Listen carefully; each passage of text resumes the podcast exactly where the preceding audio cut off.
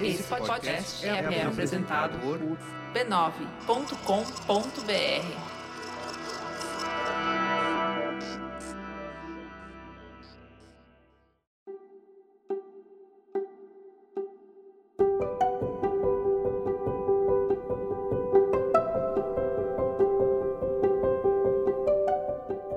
Bem-vinda, bem-vindo ao Autoconsciente. Este é um podcast que entende você, para você se entender melhor. Sou Regina Gianetti, alguém como você que busca equilíbrio e paz interior. Eu faço esse podcast para compartilhar reflexões e ações para uma vida com mais autoconsciência. A minha intenção, de coração, é que ao terminar um episódio, você esteja melhor do que quando começou. Quem acompanha o podcast sabe que eu sou praticante e instrutora de meditação mindfulness e uma difusora entusiasmada dessa prática, né? Mas hoje, quem vem compartilhar sobre os benefícios da meditação é a Pamela, ouvinte de São Paulo. Ela vinha há anos tendo crises de ansiedade e a mais recente foi grandona. Deu dor no peito, falta de ar, tremedeira, vontade incontrolável de chorar, enfim, foi um perrengue. Aí ela conheceu o autoconsciente, por indicação do chefe, e começou a escutar e a praticar mindfulness com as orientações que ela encontrou nos episódios. E em duas semanas, a Pamela percebeu diferenças. Ela está se sentindo melhor, mais calma e deixou de tomar remédios para dormir. Ela conta que agora a meditação faz parte da sua vida, de 15 a 30 minutos por dia. Que bom, Pamela. Eu agradeço a você por dividir isso com a gente. A ansiedade está pegando muito nesses tempos que a gente está vivendo. E as pessoas precisam saber que podem lidar com isso de uma forma consciente e saudável. Eu fico feliz por você. Todos os dias tem gente ouvindo esse podcast pela primeira vez. E se você é uma dessas pessoas, eu te convido a escutar o episódio zero, em que eu explico a proposta aqui, que é da gente se voltar para dentro, para o nosso centro cultivar a autoconsciência e desenvolver um relacionamento de mais compreensão e compaixão para conosco mesmos. O autoconsciente é serial. Os episódios seguem uma lógica em que os temas vão se aprofundando. Eu te convido também a me encontrar no Instagram, onde eu interajo com os ouvintes. Me encontre como regina.gianete e como você mais centrado. E se você gostar do que vai ouvir aqui, compartilha com seus amigos, nas redes sociais, nos grupos de WhatsApp. Vamos espalhar boas vibrações por aí que o nosso mundo está precisando, né?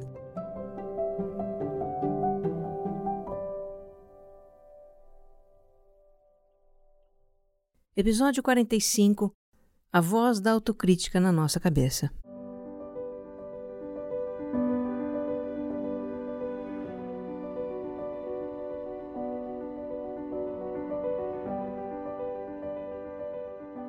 De uns tempos para cá, eu tenho convidado os ouvintes que me seguem nas redes sociais, convidado para compartilharem comigo as suas experiências, as suas histórias sobre um tema. Isso traz perspectivas diferentes da minha vivência pessoal e enriquece o tema. E vocês, ouvintes, têm mais experiências com que se identificar. Então eu posto uma pergunta e aí eu abro o guarda-chuva, né? Porque chove resposta. E muitas respostas longas. Eu às vezes passo o dia lendo o que vocês me escrevem. Mas enfim, para o tema deste episódio, eu postei assim: o assunto é como criticamos a nós mesmos. E dessa vez veio uma chuva leve, breve, de uns pingos espaçados. E isso é muito emblemático da nossa relação com essa voz interna que nos critica, que fala o tempo todo dentro da nossa cabeça. Desde sempre que ela está aí ela é o nosso auto-feedback, um senso de como que eu estou indo e o que eu preciso melhorar. E é algo que a gente assume como normal. Tão normal, talvez, que a gente nem se dá conta de que ela está aí. Perguntar dessa voz é como se eu estivesse perguntando do seu umbigo. Sabe o seu umbigo? E você me responde: Ah, o que é que tem? Por isso é que eu acho que as pessoas não se entusiasmaram assim para falar da sua autocrítica. Outro fato sobre essa voz interna que nos critica é que normalmente ela tem um tom severo. Ela aponta os nossos erros, reprova os nossos fracassos, nos censura pelo que fizemos ou deixamos de fazer, nos condena porque desapontamos ou prejudicamos alguém. E para isso, ela usa palavras duras, ameaçadoras, ofensivas até. Palavras como: não faço nada direito, sou mesmo um fracasso. Como posso ser tão idiota? Se eu continuar agindo assim, ninguém vai me amar. Eu tô um lixo. Odeio meu corpo. Não mereço ser feliz. É, a voz da autocrítica é cruel. Imagine se a gente desse feedback para alguém desse jeito com essas palavras. Daria processo por assédio moral. Mas como somos nós falando conosco, não dá nada, né? Só que não. O autocriticismo nos faz sentir mal conosco mesmos. Se já não bastasse a dor de cometer um erro, não atingir um objetivo, desapontar alguém ou ser censurados por algo que fizemos, criticar a nós mesmos só aumenta essa dor. Nos faz sentir culpa pelo que fizemos e vergonha por quem somos. Você talvez esteja aí pensando que esse é um mal necessário, que é melhor dar uma dura na gente mesma para nos corrigir, para nos melhorar, para evitar de fazer bobagem e ficar livre de levar uma dura de outras pessoas. E esse é um raciocínio que faz sentido. Tem uma lógica. Como a grande maioria das pessoas, você provavelmente não vê outra maneira de educar a si mesmo que não seja pelo autocriticismo. Eu também não via, até pouco tempo atrás. Mas olha, existe uma outra maneira de lidar conosco quando falhamos e nos motivar para o crescimento. Uma maneira benigna, mais gentil de tratar a gente mesma nessas situações. Não tem nada a ver com autoindulgência nem com autopiedade. E também não é fruto de um achismo. Existe uma base muito sólida da psicologia, da neurociência, que justifica uma maneira mais gentil de lidar com as nossas falhas, insuficiências e imperfeições. E olha, também não se trata de brigar com a voz do autocriticismo. Na verdade, é algo que suaviza essa voz e muda a nossa relação conosco mesmos. E é sobre isso que eu venho compartilhar com você neste episódio.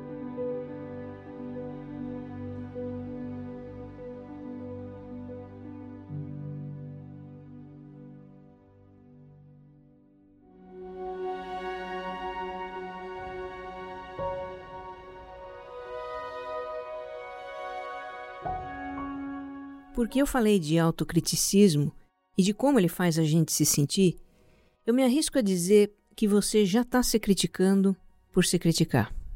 Não é não? Porque nós somos muito assim. Bastou a gente se deparar com uma característica ou comportamento que é considerado negativo, inadequado ou errado, e pronto, a gente já está se analisando e de repente se criticando por ter esse comportamento ou característica. Agora, vamos entender por que criticamos a nós mesmos. A ciência diz que a autocrítica é um comportamento de segurança para garantir a nossa aceitação em um grupo social. Ou seja, criticamos a nós mesmos para nos manter seguros. Nós temos uma noção de que se a gente falhar, se a gente fizer algo que possa ser reprovado pelos outros, eles podem nos julgar nos rejeitar ou nos punir de alguma forma. E isso é muito ameaçador para nós que somos seres sociais e gregários. Nós temos uma necessidade de conexão com os outros seres humanos, de pertencer a um grupo para nos sentir protegidos. E essa não é só uma necessidade psicológica, a do pertencimento. Isso está no nosso instinto de sobrevivência mesmo. É algo que está programado no nosso cérebro. Então, é uma tendência natural nossa ser autocríticos, para que a gente evite atitudes que coloquem em risco a conexão com os outros. E a educação que a gente recebe reforça ainda mais isso.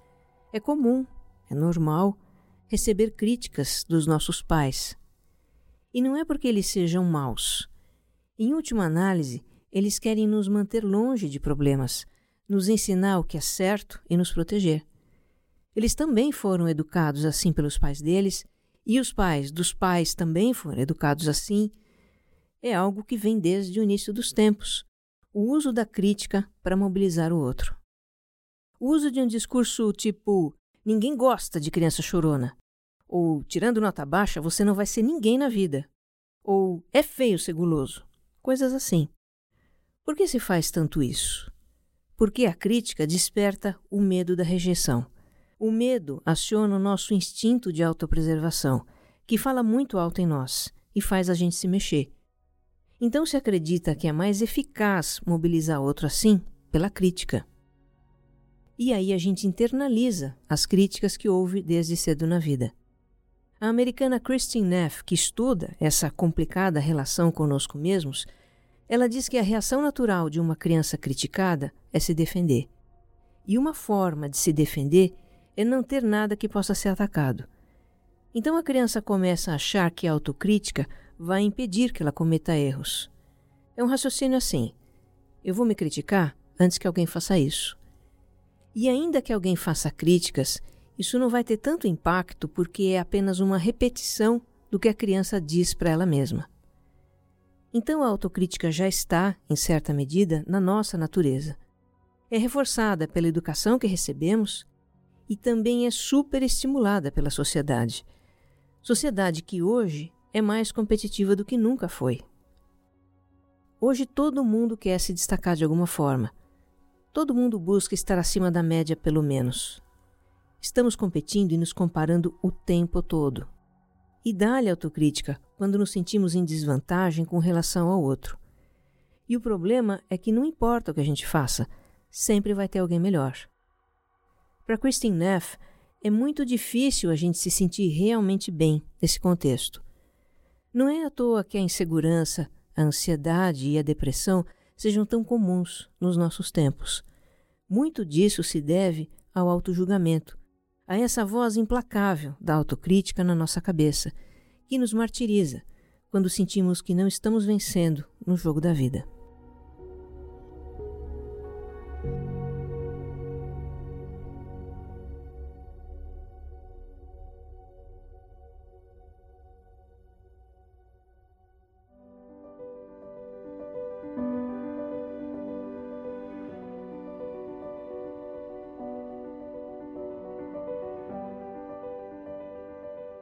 Então, até aqui a gente viu como é dominante a ideia de que a autocrítica vai nos ajudar a ser pessoas melhores. E é nisso que a gente acredita. Mas o que a psicologia diz, o que a neurociência diz, é algo diferente. Imagine que a gente cometa uma falha ou receba um feedback por uma atitude inadequada nossa. Esses são exemplos de situações que o nosso cérebro interpreta como uma ameaça. Uma ameaça à nossa imagem, aos nossos objetivos ou à nossa conexão com as outras pessoas. E diante de uma ameaça, o que o cérebro faz é liberar os hormônios do estresse, adrenalina e cortisol. Na dimensão corporal, do nosso físico, o que, que o estresse provoca? Sensações desagradáveis. O coração dispara, a respiração fica ofegante, os músculos ficam tensos, temos tremores, etc. Numa outra dimensão, a neurológica, o que o estresse faz? Aciona circuitos cerebrais que fazem a gente funcionar num modo defensivo, que limita o raciocínio e a percepção, inibe a criatividade, nos isola dos outros. É como se o cérebro funcionasse naquele modo de segurança do computador, sabe? Em que só funciona o básico. Não dá para ter discernimento, não dá para ser criativo, nem otimista. Nesse estado, nós somos movidos pelo medo da perda. É uma motivação negativa, digamos assim. Então, momentaneamente, situações que representam uma ameaça para nós provocam esses efeitos. Eu digo momentaneamente porque as reações do estresse são passageiras. O problema é que elas podem se prolongar. Porque aí, quem aparece na nossa cabeça? A voz da autocrítica, e começamos a nos julgar pelo que fizemos e nos culpar e remoer o que outro disse. Não é assim? Isso pode durar dias. Do nada vem a lembrança da situação e a voz da autocrítica para nos condenar. E voltam todas aquelas sensações desagradáveis de novo. Nosso autocriticismo traz de volta o estresse e alimenta sentimentos de culpa e vergonha que são muito dolorosos. A culpa pelo que a gente fez ou não fez, a vergonha pelo que a gente é. Numa escala de estados de consciência, a vergonha e a culpa são os de vibração mais baixa. São aqueles em que o ser humano mais se sente retraído e abatido. Mais até do que nos estados da apatia e do pesar. O criador dessa escala é um americano chamado David Hawkins, que foi psiquiatra, escritor e pesquisador do comportamento humano. Sob o açoite da voz da autocrítica, que nos faz sentir culpados e envergonhados, a gente pode até se mexer para corrigir as nossas falhas ou atingir objetivos. Mas no nosso íntimo fica uma insegurança, uma dúvida sobre a nossa capacidade de ser pessoas melhores. E isso pode levar a novas falhas, a novos fracassos, que vão confirmar o que diz a voz da autocrítica. É um ciclo vicioso que nos mantém reféns do baixo conceito que temos de nós mesmos. A Carolina, ouvinte do Rio de Janeiro, percebe esse ciclo na sua vida. Ela diz: Eu sou exigente demais comigo mesma. Dificilmente olho com bons olhos para mim. Não sei reconhecer as minhas qualidades. Sou extremamente insegura e medrosa. Tem áreas da minha vida que não evoluem porque eu tenho medo de tentar, porque não me considero capaz. Isso me deixa profundamente triste e paralisa a minha evolução. Por isso é que a neurociência e a psicologia dizem que a autocrítica não é um bom motivador para o nosso crescimento. Mas então, qual seria? A resposta é a autocompaixão.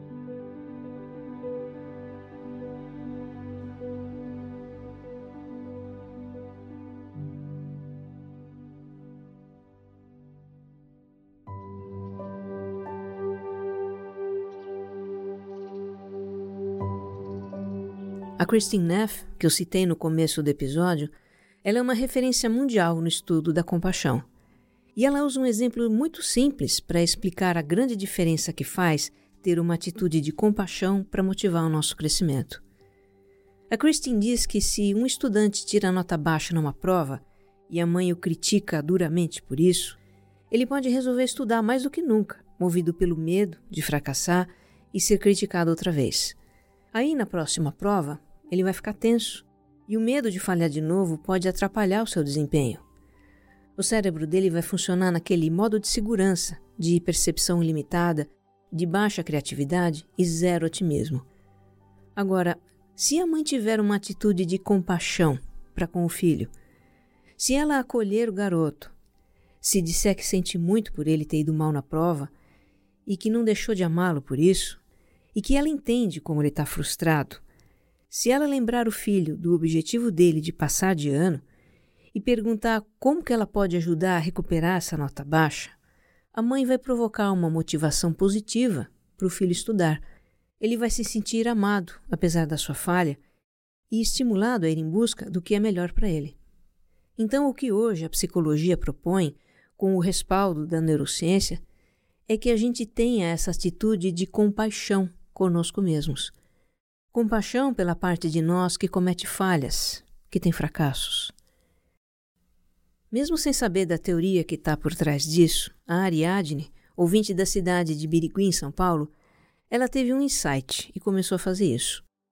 Ariadne é advogada e está prestando concurso para ser juíza. É um projeto de longo prazo, de várias tentativas.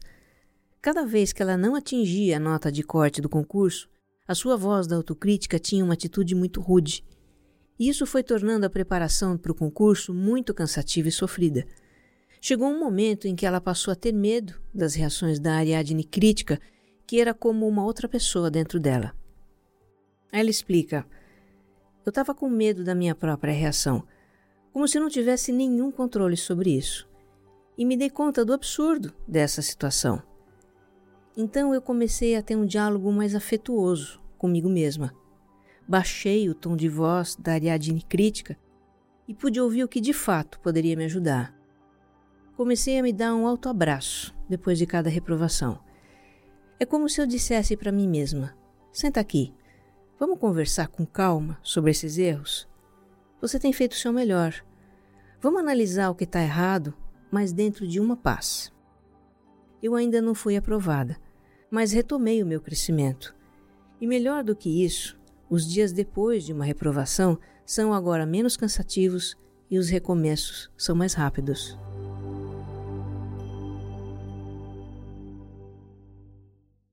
Olha, se nesse momento você está sentindo um certo peso por ter uma voz da autocrítica na sua cabeça, eu te convido a fazer um exercício comigo agora.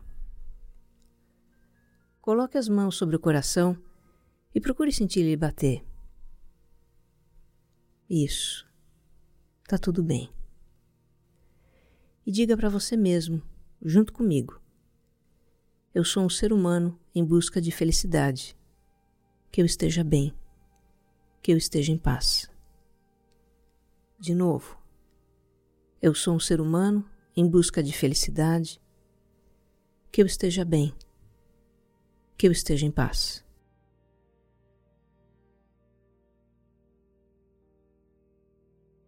Isso é para você se pacificar e se lembrar de que na origem da autocrítica está o desejo de se manter seguro.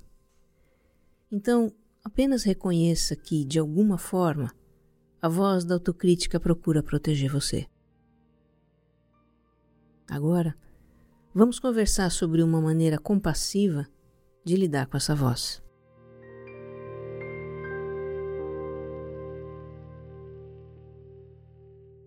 Para alguns de nós, pode ser complicado lidar com a voz da autocrítica.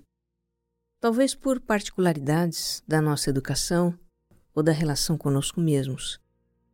O que a psicologia da compaixão propõe é que a gente não trate essa voz como uma inimiga, mas sim que a gente tenha uma atitude compassiva para com ela.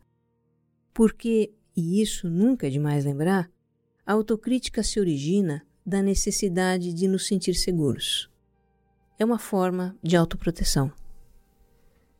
Por isso, a Christine Neff recomenda considerar a autocrítica como uma pessoa que vive dentro de nós e validar a boa intenção que essa pessoa tem para conosco.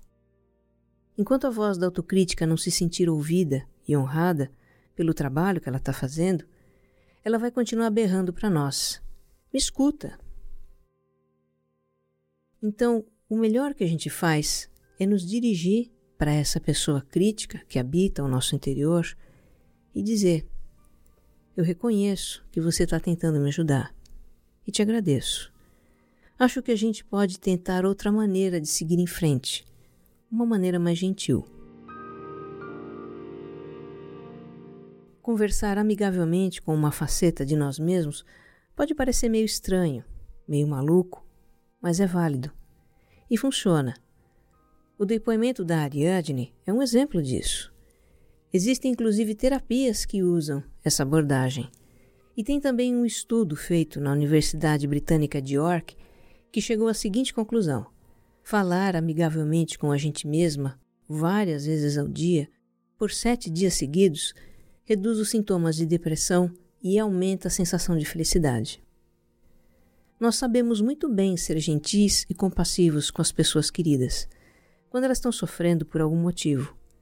Só precisamos nos permitir e praticar o mesmo conosco. O que também alivia o mal-estar que a autocrítica provoca é nos dar um gesto de afeto. Colocar as mãos sobre o coração, como nós fizemos no exercício há pouco, ou nos dar um abraço, por exemplo. Receber um toque amoroso mesmo que seja de nós mesmos. Isso aciona um sistema de autoproteção do nosso cérebro, um sistema que libera ocitocina na corrente sanguínea. A ocitocina é às vezes chamada de hormônio do amor. Ela está presente em situações de afetuosidade e conexão com outros seres. E o que a ocitocina faz? Reduz o estresse, nos acalma, traz uma sensação de segurança. E ainda uma outra coisa que a Christine Neff ensina, para quando a gente se sente a última das criaturas, é reconhecer a nossa humanidade compartilhada. Quando temos uma experiência difícil, dolorosa, a nossa tendência é nos isolar. É achar que tal situação só acontece conosco. Isso gera um sentimento de perda de conexão como a gente sabe, é muito assustador. Para recuperar então o senso de conexão, precisamos nos lembrar do que temos em comum com outros seres humanos. Todos cometemos falhas. Todos fracassamos. Todos nos sentimos inadequados, imperfeitos, envergonhados, culpados. A lembrança da nossa humanidade compartilhada pode ser praticada com cada pequena mancada que a gente dá. Derrubamos o café na mesa do trabalho? Tá tudo bem, acontece. Quem já não derramou café na mesa? Vamos limpar e vai ficar tudo ok. Esquecemos um objeto importante em casa? É, pessoas esquecem coisas. Vamos pensar no que fazer agora. Não entendemos direito o que alguém disse? Bom, falhas de comunicação acontecem com todo mundo. Vamos tentar de novo.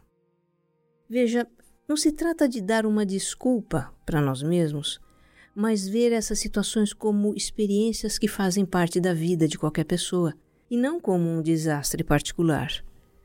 Praticando isso rotineiramente, a gente vai atenuando a autocrítica. Agora, mais do que suavizar a voz da autocrítica na nossa cabeça, a autocompaixão pode se tornar uma forma de lidar com a nossa humanidade imperfeita. A Christine diz que para deixar de lado a autocrítica e a sensação ilusória de segurança que ela nos dá, precisamos substituí-la por algo que também nos faça sentir seguros. E isso seria a autocompaixão, a atitude intencional de nos acolher num momento de sofrimento nos apoiar diante da dificuldade e fazer algo para melhorar a nossa situação. A atitude de ser um amigo solidário e encorajador para nós mesmos. Olha, como todo ser humano, eu tenho uma tendência a ser crítica comigo. No passado eu me consumia por falhar, me julgava insuficiente em muitas coisas, cheguei a me punir quando errava. Eu sei bem quanto sofrimento a gente pode causar a si mesma com a voz implacável da autocrítica. E praticar a atitude da autocompaixão quando eu falho, e principalmente quando me critico porque falho, me fez perceber duas coisas. Uma é o quanto as minhas autocríticas eram exageradas. Eu imaginava que as pessoas queridas, aquelas que são realmente importantes na minha vida, elas iriam me banir ou nunca iriam me perdoar por coisas que eu havia feito. E, para minha surpresa, as reações delas eram mais brandas do que eu imaginava que seriam. E elas pareciam ter muito mais facilidade em me perdoar do que eu mesma. Outra coisa que eu percebi é que eu posso querer bem a mim mesma do jeito que eu sou, imperfeita, vulnerável, desastrada às vezes. Me querer bem como sou não faz de mim uma pessoa acomodada nas minhas limitações. Justamente por me querer bem, eu desejo transformar certas coisas em mim. E não é porque eu me considere uma pessoa inadequada ou indigna como eu já me considerei. É porque eu desejo ter mais paz comigo e com os outros. A autocompaixão me motiva a seguir nesse caminho. Se você também quer seguir por esse caminho, o nosso próximo episódio vai ser uma meditação para suavizar a voz da autocrítica na nossa cabeça.